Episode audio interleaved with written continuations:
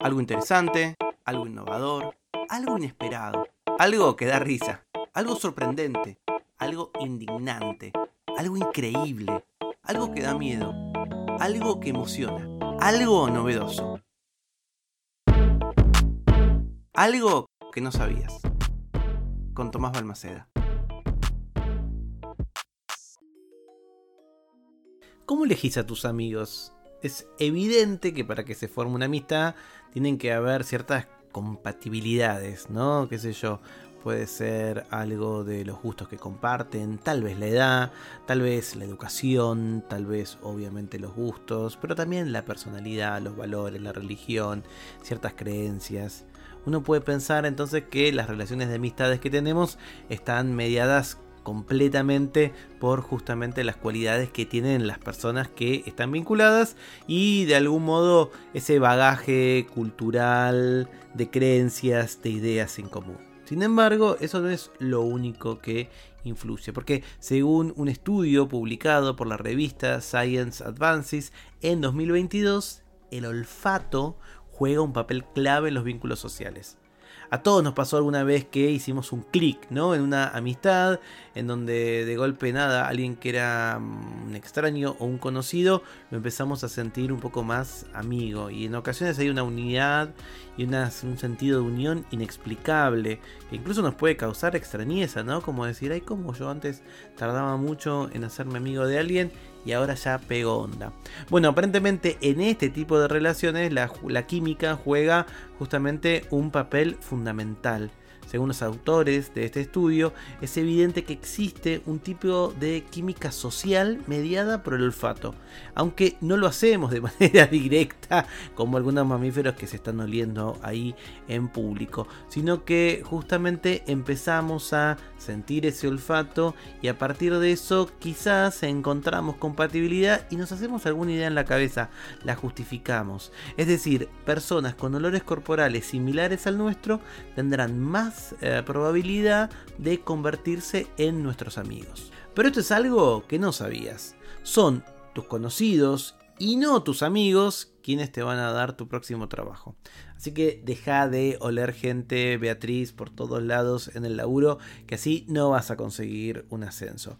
De acuerdo con un equipo de investigadores de Stanford, del MIT, de Harvard y de LinkedIn, eh, justamente realizaron todo este equipo de investigadores el estudio experimental más grande del mundo sobre el impacto de los sitios de trabajo en el mercado laboral y descubrió que las conexiones sociales débiles tienen un efecto beneficioso a la hora de la movilidad social. Eric Brinkhoff, que codirigió el estudio, justamente probó la fuerza de los lazos débiles.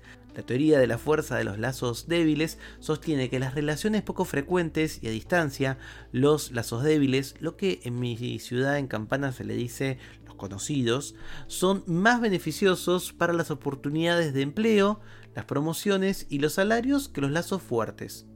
Los hallazgos del equipo se detalla en un estudio que se titula Una prueba causal de la fuerza de los lazos débiles que publicó la revista Science.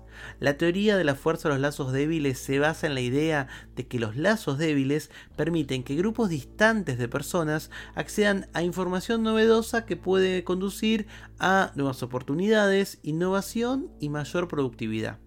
El autor de la teoría de la fuerza de los lazos débiles es Marc Graboter, quien argumentó en 1973 que los lazos débiles son particularmente útiles para brindar nuevas oportunidades de empleo porque introducen información novedosa sobre el mercado laboral en una red social más amplia. Sin embargo, hasta ahora no había una información clave o no había investigaciones empíricas ciertas. Por suerte tenemos las redes sociales. De acuerdo con este estudio, el equipo de investigación pudo justamente hacer una serie de experimentos a lo largo de 5 años en LinkedIn con la información de 20 millones de personas en todo el mundo. En ese tiempo se crearon 600.000 nuevos puestos de trabajo. Entonces utilizaron experimentos, em, datos experimentales aleatorios con lo que LinkedIn conoce como el algoritmo persona que quizás conozcas, que es justamente una representación de este vínculo débil. Y ahí demostraron su impacto laboral. LinkedIn fue una plataforma muy buena para nosotros por tres razones, dijo Brinkhoff. Primero, la teoría que estábamos probando es sobre el efecto de los lazos en la búsqueda de empleo. LinkedIn es la plataforma líder para los que buscan empleo. En segundo lugar, LinkedIn realizó una serie de experimentos que realmente nos sirvieron para comprender los efectos causales de la fuerza de vinculación.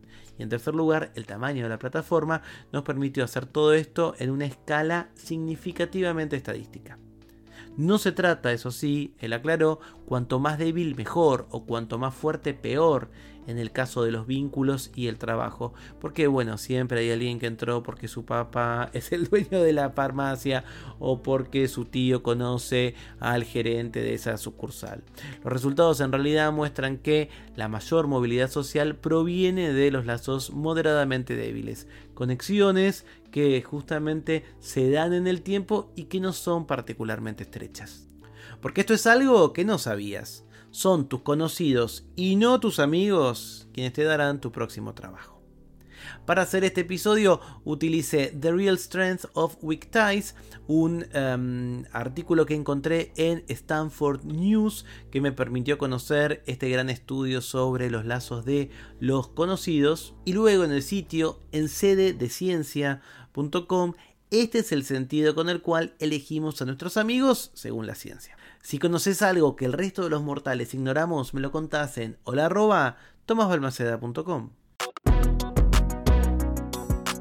Algo que no sabías es una producción de Blick Studios. Idea y realización, Tomás Balmaceda. Edición y tratamiento del sonido, Andrea Kukier.